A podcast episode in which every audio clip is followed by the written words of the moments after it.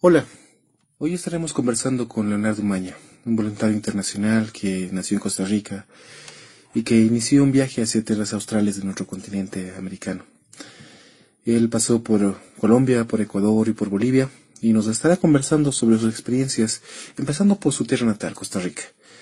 Y luego nos irá narrando las historias por las que tuvo que pasar y los relatos que se encontró por ahí. Así que, bienvenido y bienvenida. El paraje del tiempo. Un espacio de encuentro entre la historia y el presente para construir el futuro.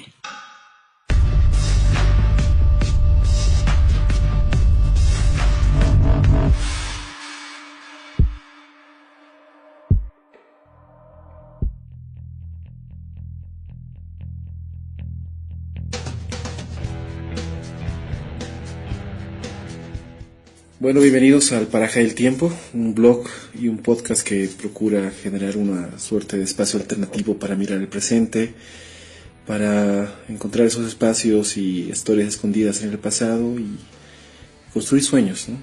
Estamos aquí con un amigo muy entrañable, un personaje importante en esos últimos años en el municipio de Sucre.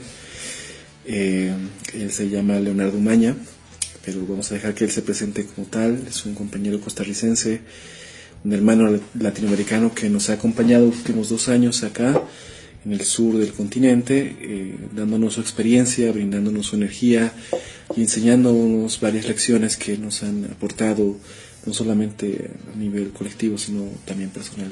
Leo, bienvenido, ¿cómo estás? Eh, bueno, y después de semejante presentación, ¿qué va a decir uno? Pues, bien, tío, siempre, muchísimas gracias por hacerme participar de estos espacios que yo sé que generan crítica, que generan la posibilidad de repensarse.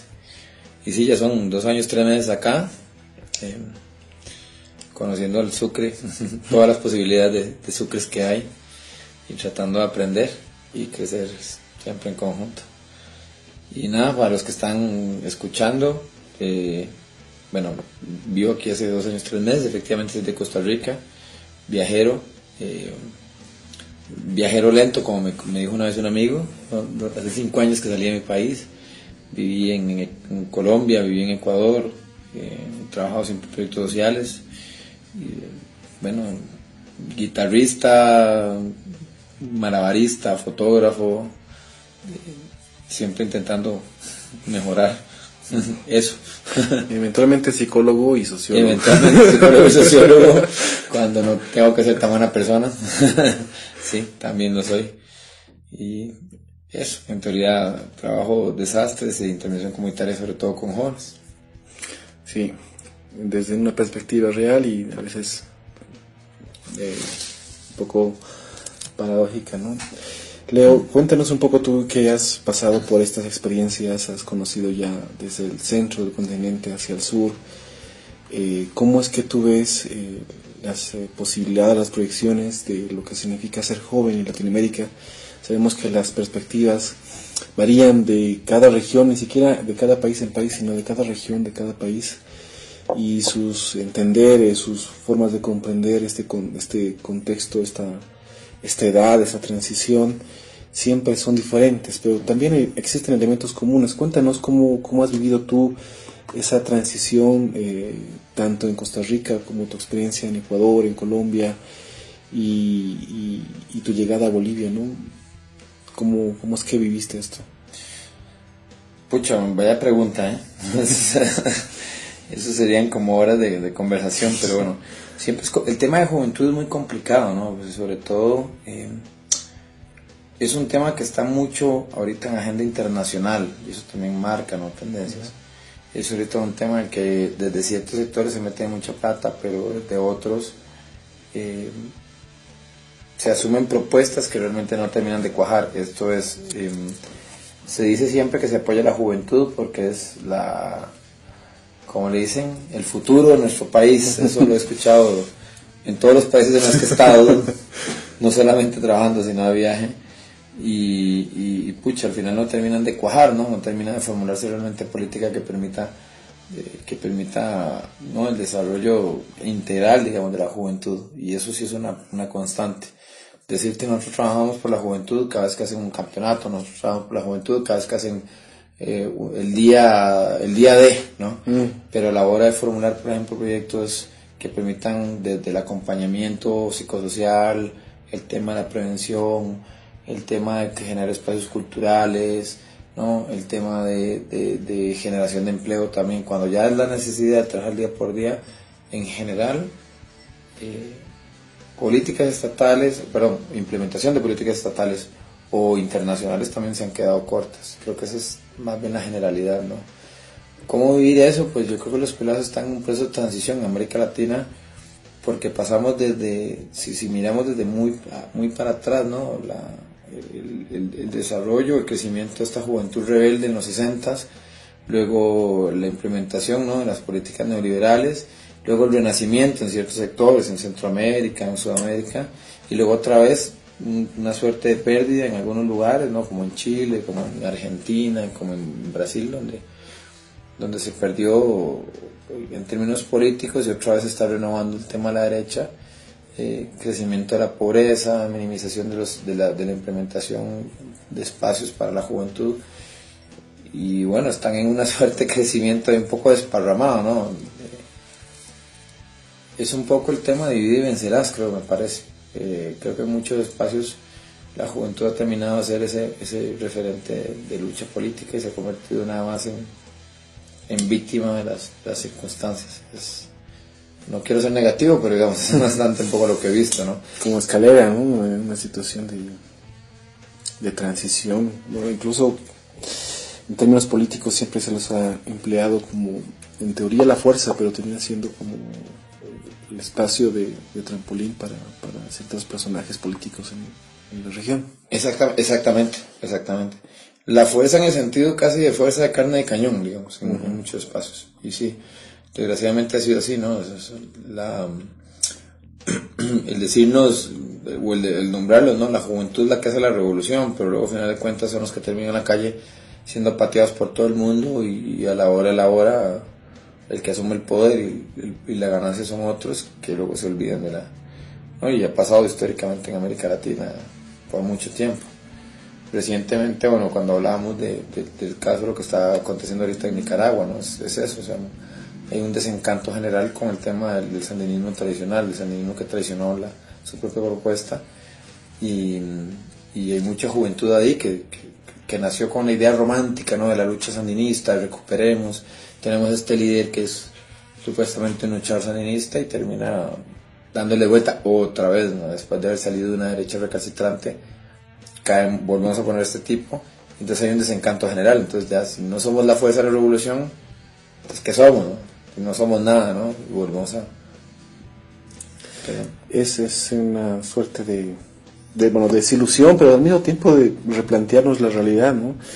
América Latina siempre ha estado unida en, en, repetir algunos procesos que puede decirse a sí mismo que es único en su país, es único en su región, pero eh, por esta suerte de chauvinismo regionalista no permite generar una suerte de experiencia colectiva que te diga, mira, oye, esto ha pasado también en este país y, se ha resuelto de esta manera, o no se ha resuelto, pero es un problema que no es solamente en una región de, América Latina, sino que se repite en muchos espacios y que, que deja muchas lecciones, pero como te decía, el chauvinismo nos termina dividiendo más allá de lo que somos, y eh, somos una sola América como lo decía el chef, sé que no compartes mucho en términos románticos con este personaje histórico, pero hay cosas que lo dijo muy, muy abiertamente y, y, lo decía en Perú, que, que somos una, una, misma, una misma raza desde la Patagonia hasta, hasta el norte, ¿no? Entonces, estas realidades se van conviviendo todo el tiempo. Claro, y es una forma, o sea, una, yo siempre lo he dicho, una de las formas de conquista más importantes que han tenido, digamos, desde la colonia, ha sido el tratar de construir la, individualidad, ¿no? Es el tema de nuestras comunidades indígenas siempre son muy comunitarias y en tanto comunidad vos entendés y, y tratas de percibir las, necesidades del otro, pero el replantearnos como países, lo mismo que hicieron con el África, por ejemplo, no separarnos como países y no, no, no mantener estos digamos culturales, lo que ha hecho es, lo que vos decís, este chauvinismo de, hacia nosotros y no entender lo que acontece en otros países y unido a la falta de memoria histórica que, que también nos tienen, que fue otra forma de, conquista, este, y ha hecho que cada que lo, lo que hacen los países es repetir ¿no? históricamente procesos. Ve ahorita Brasil, Argentina, Chile, ¿no? en los procesos que están pasando justamente después de, de intentarlo, otra vez volvemos a en lo mismo, como una especie de espiral ¿no? Entre, entre izquierdas que luego, no, que luego no terminan de cuajar y derechas que saben muy bien cómo hacer las cosas para jodernos la vida, sin pensar, sin, pensar qué hizo la generación anterior ni qué está haciendo la generación alrededor en otras regiones. Pues es muy importante porque estamos hablando de construcción de memorias, ¿no? O sea, es la cuestión de interpretación de memorias. O sea, lo decía Marx, ¿no? Que un pueblo está condenado a repetir su propia historia si no la conoce, ¿no? Exactamente. Y esto, bueno, es preocupante en este momento porque estamos en momentos de, evaluación de transición, de, generación de crisis con gobiernos que están empezando a retroceder en políticas y conquistas que habían sido muy difíciles de, señalar en leyes o constituciones y que luego de un plumazo se van bajando. El caso de Argentina, que es terrible en temas de, afectación de la economía eh, respecto a los servicios básicos que se los ha visto como una suerte de, de, comercio de producto que se puede comercializar y no como un derecho humano como, como se lo puede configurar en la constitución boliviana y otras constituciones que ya lo han visualizado como tal, ¿no? Exactamente. Mira, eh, cuéntanos un poco, ahora vamos a ir cuajando un poco cómo está la situación, sobre todo tu experiencia directa. Podemos hablar muchas cosas sobre nuestra querida América Latina, que es eh, la parte de, este planeta que nos toca vivir pero creo que eh, este espacio nos va a servir también para conocer eh, las realidades de, este, de, estos, de estos países que quizá eh, no son de, interés cotidiano en las regiones. O sea, cuando hablamos de noticias, por lo general se habla de noticias locales y no se habla mucho de lo que ocurre en otros países. O sea, Venezuela termina siendo una suerte de, por decirlo así, en este contexto histórico, de venta de noticias permanente, pero no se te habla mucho de la realidad de Costa Rica o de Ecuador o de Colombia, que tienen en su propio, en su propio origen una riqueza muy, muy valiosa. Cuéntanos cómo, cómo está Costa Rica.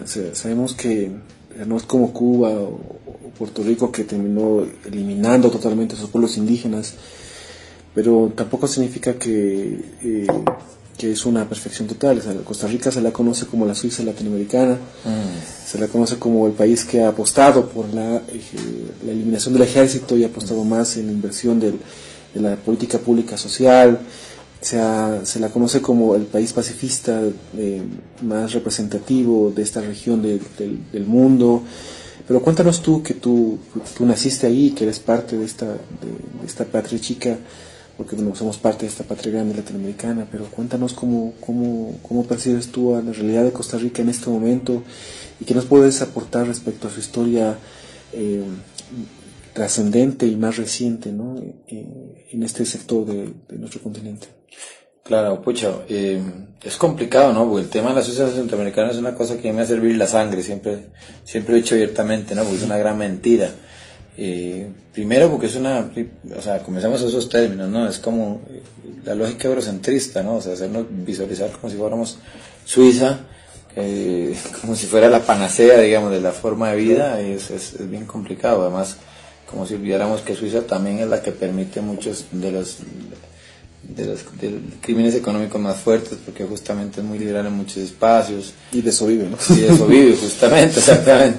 Entonces, pero además, eh, o sea, colocar a Costa Rica en esos sentidos es, es, es, parte de lo, que, de lo que ha hecho la idea ¿no? de patria costarricense de formularse a sí misma como la, la panacea centroamericana, pero justamente porque no tiene memoria histórica, o sea, la gente olvida eh, Costa Rica efectivamente fue, por ejemplo, en, los 40 tuvo un, gran brinco cuantitativo en cuanto a las posibilidades políticas, en cuanto a las em, reformas sociales, perdón, pero primero la gente olvida cuáles fueron los actores que lograron eh, establecer estas garantías, ¿no? La, gran lucha del, del, partido de izquierda, el partido comunista, como Manuel Mora, el tema de, la, de, la, presión política externa, porque justamente no podía quedar un partido de izquierda en Costa Rica por voto popular, el tema de las luchas sindicales, desde los zapateros, desde los cafetaleros, desde los eh, eh, bananeros, que fueron los que organizaron en los 40 ¿no?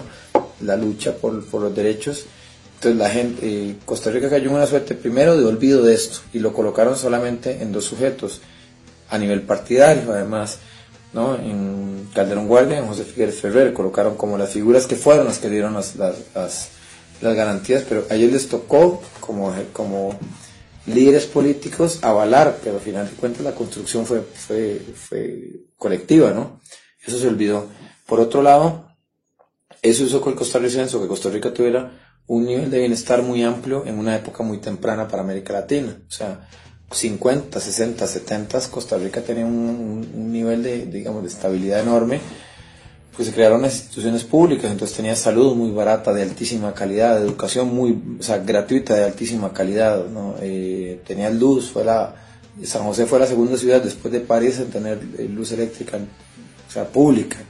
Este, entonces eso le generó un bienestar, pero hizo también que el costarricense promedio, eh, este, este costarricense, digamos, políticamente no tiene ningún nivel de formación, ¿no? te habla solamente de la de la izquierda como niños de los 40, digamos, eh, y ha hecho que se, que, se, que se convierta en un ser bastante iletrado a nivel político. Y eh, lo que ha hecho es que Costa Rica, en a partir de los 80 comienza el gran aperturismo, comienza justamente a pasar todos los pesos que América Latina pasó cuando Costa Rica, exactamente, Costa Rica estaba en, el bienestar, digamos, toda América Latina está, está en estos procesos de aperturismo súper fuertes que ahora están tratando de, recuperarse y Costa Rica lo está viendo tardíamente. Entonces, eh, siempre se ha plantado esa Costa Rica ¿no? feliz, pacífica, pero bueno, 2014, que siempre es importante tener el dato, para la DIS, que es la Policía Especial en Costa Rica, se le dio más plata que las siete provincias para proyectos sociales. O sea, la Costa Rica Pacífica está planteando más dinero para la policía represiva que para cualquier otra, otra posibilidad no preventiva. Es una fuerza armada en sí, o sea, no es una cuestión de que no, no se tiene ejército regular como tal, pero sí una fuerza armada policial regular que está a cargo de la seguridad interna. Claro, además con los remanentes de la, de la, de la Escuela de las Américas, ¿no? O sea, todos sus líderes fueron estudiados en las Escuelas de las Américas. Que sí, Panamá que está, ¿no? Panamá que está y que fue lo que planteó todos los líderes militares y dictaduras en América Latina. El plan Cóndor, ¿no? Que fue un desastre aquí, ¿no? Exactamente, exactamente. Entonces, tal vez no lo ves en la calle, vos no ves en la calle un militar ahí, pero sí que hay, que hay gente que está formulando eso. Eh, luego el tema de eh, la creación, digamos, eh, de, la historia patria, ¿no?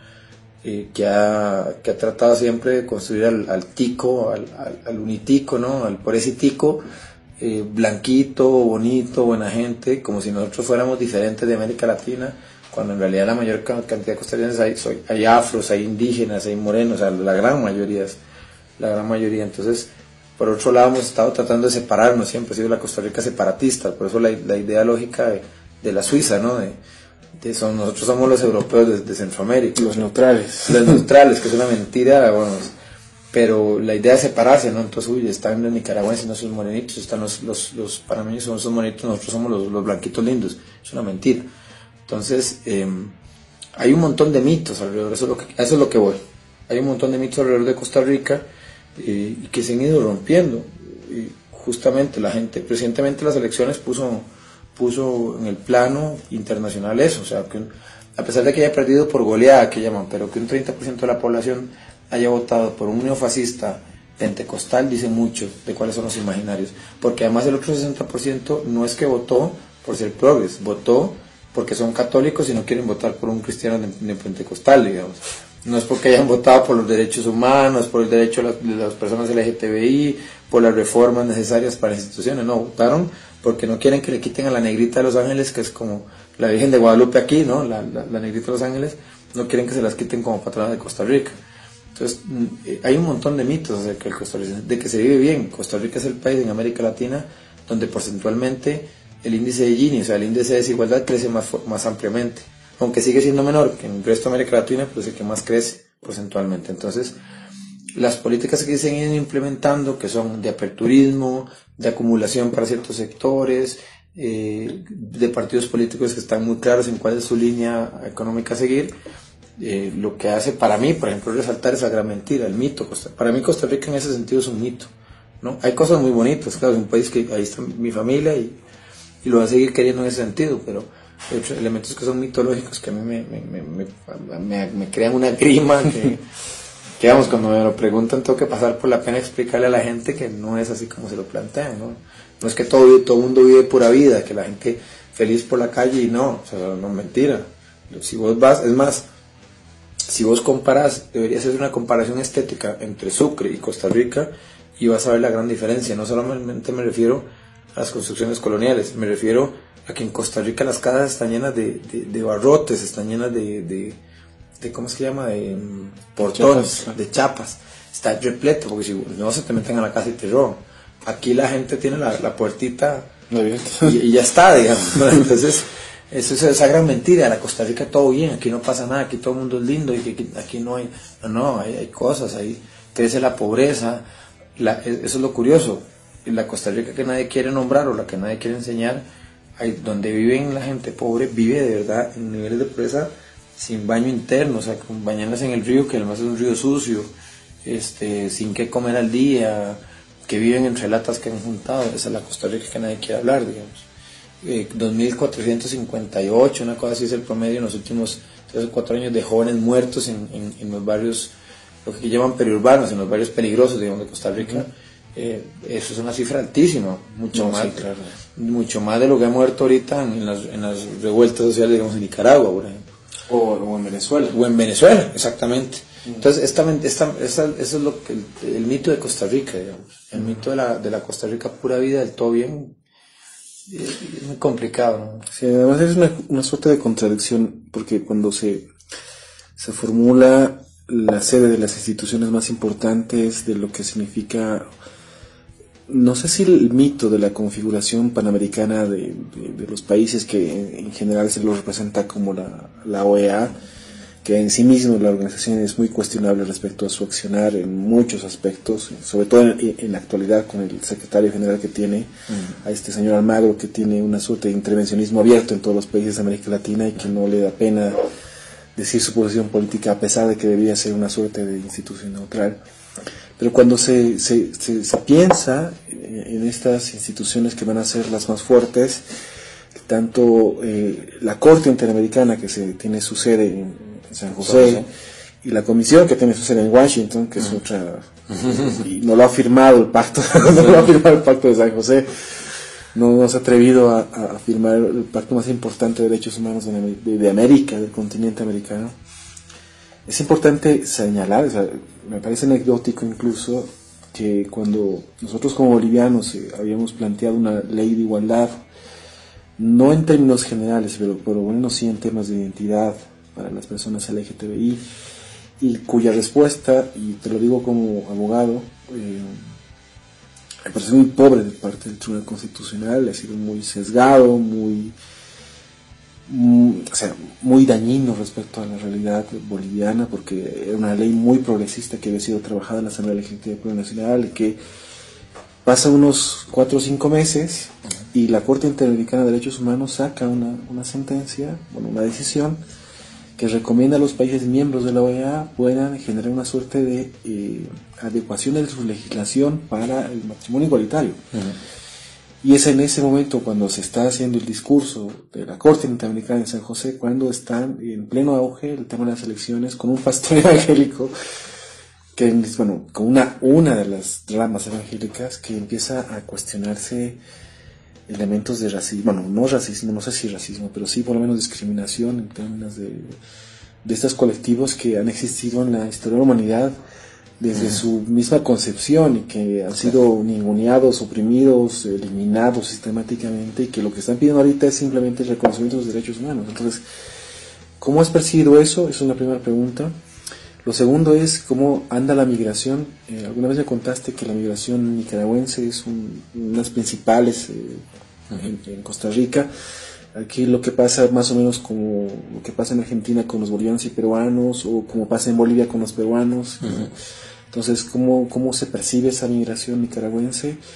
Y algo ya un poco más alegre que te voy a preguntar es de dónde sale esta, esta suerte de tico, esa suerte de pura vida, la costumbre que se tiene, porque además no vamos a hablar de solamente de esos elementos que no se hablan mucho en lo público, sino que más bien también conozcamos un poco más sobre el contexto cultural de Costa Rica. Entonces, te planteo nuestras preguntas para seguir la conversación. Ok, claro. O sea, la, la primera lo resumo en lo que decía un amigo. O sea, en, a Costa Rica, la, la Corte Interamericana debería irse de Costa Rica. No, no tiene ningún sentido que esté en un país que es abiertamente homofóbico y que le quiere quitar, o sea, que no quiere reconocer los derechos de, de cierta población, ¿no? Y, y, es muy duro, es que es así. La Costa Rica, eh, el problema con Costa Rica es, digamos, en su concepción eh, histórica, patriótica, ¿no? De, de, identidad, tiende mucho a lo que llaman la, la eh, agresivo pasivo, ¿no? O sea, no soy abiertamente homofóbico, pero ese pero que te pone la duda, ¿no?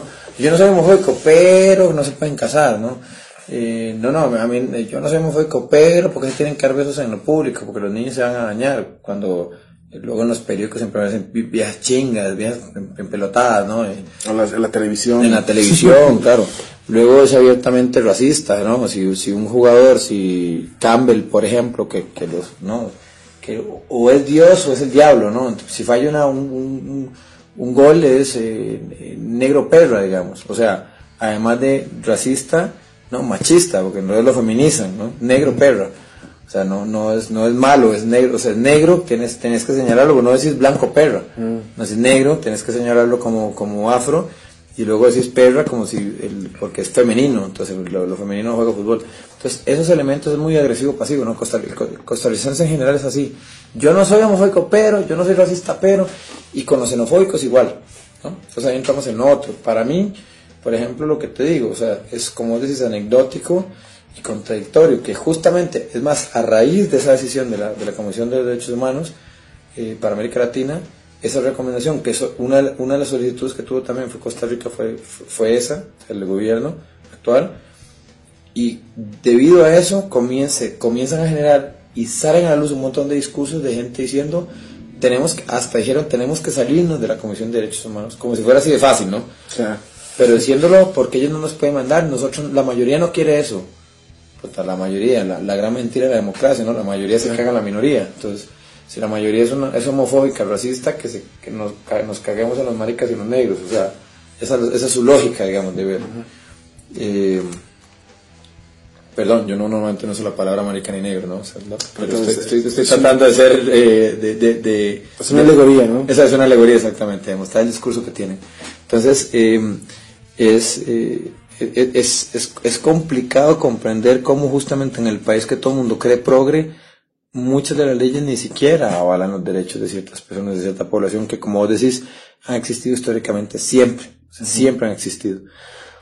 Y lo que nos lleva a lo otro, es, existe una gran, enorme cantidad de población inmigrante nicaragüense y hay muchísimo en Costa Rica la xenofobia este por debajo, ¿no? O sea, es eh, una amiga, de hecho, creo que luego en algún momento te podría contactar con unos amigos que han trabajado muchísimo el tema, o Carlos Sandoval, Laura Paniagua, Mónica Brenes, eh, investigadores en Costa Rica que han trabajado justamente el tema de la discriminación racial, eh, xenofóbica, y hay muchísimo, ¿no? Entonces, vos ves escritos en los, en los, en los buses, me cago en los nicas, por ejemplo, ¿no? Depositarlo todo lo negativo en, en nicaragüense. Hubo, hay un diputado que eso sí es la alegoría de la contradicción total, porque es una persona ciega, es una persona con, con discapacidad visual, y es de lo más racista, homofóbico, o sea, tiene un, su partido se llama, eh, ay, ¿cómo era?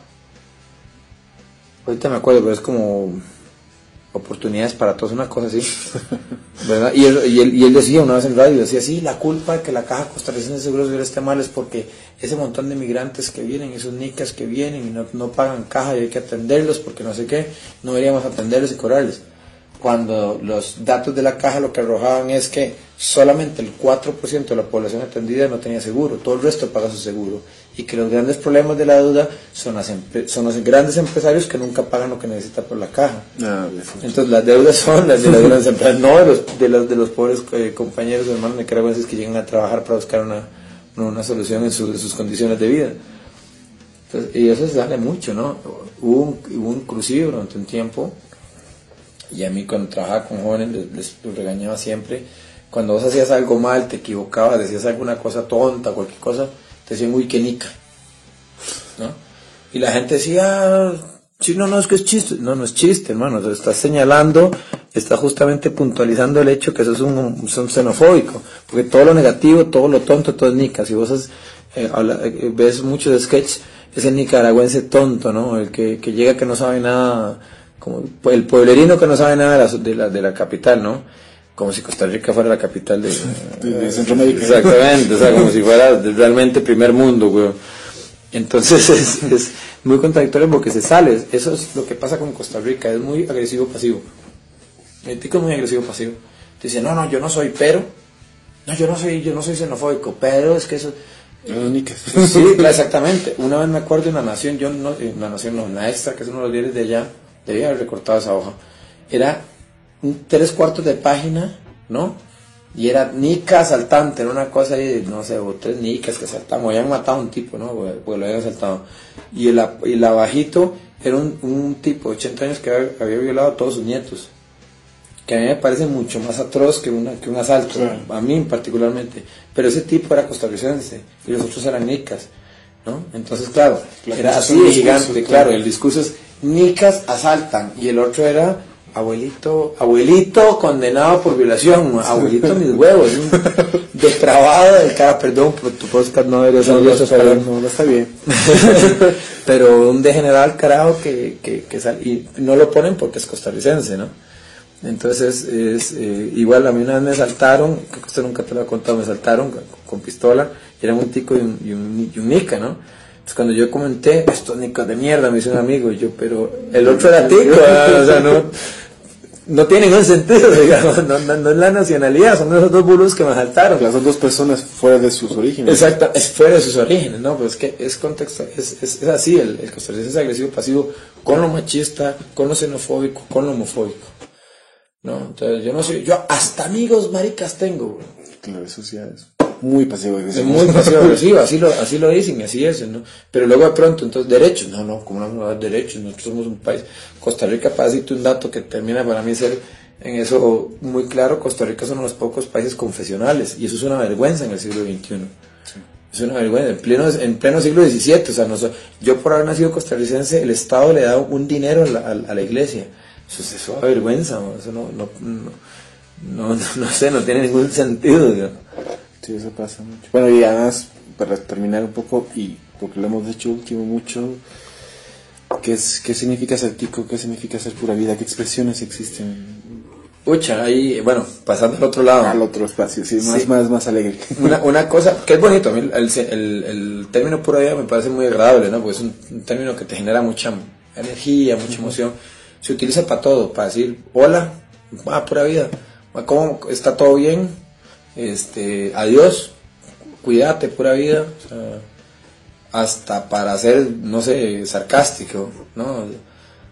Ah, puta, yo volví a pagar, no, pura vida, todo bien, o sea, hasta sarcástico, ¿no? Es un muy, muy bonito término.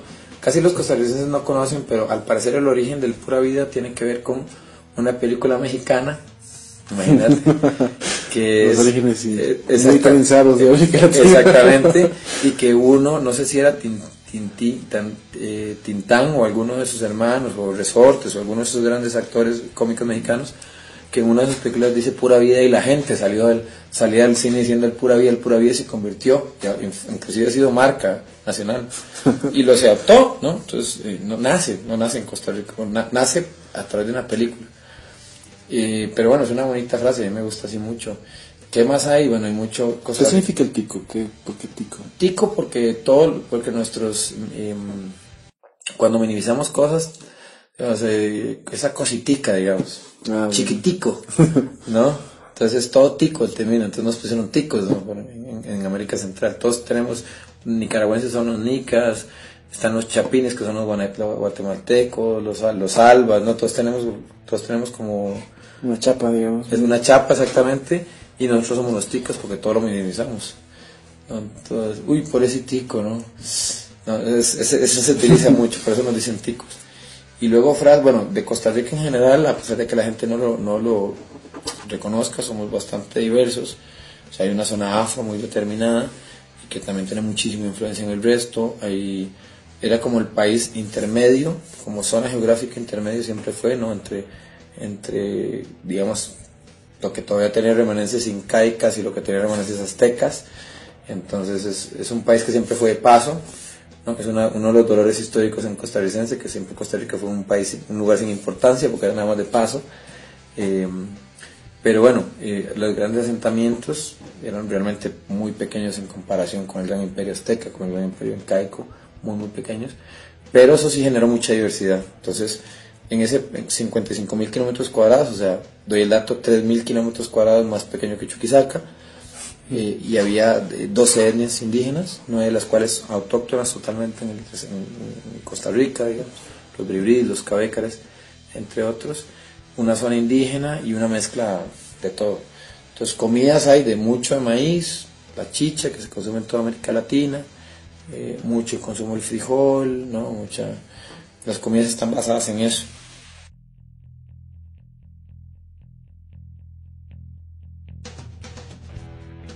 Hasta aquí la conversación por hoy con Leonardo Maña. Haremos una serie de podcasts para que podamos profundizar sobre las otras tierras a las que visitó.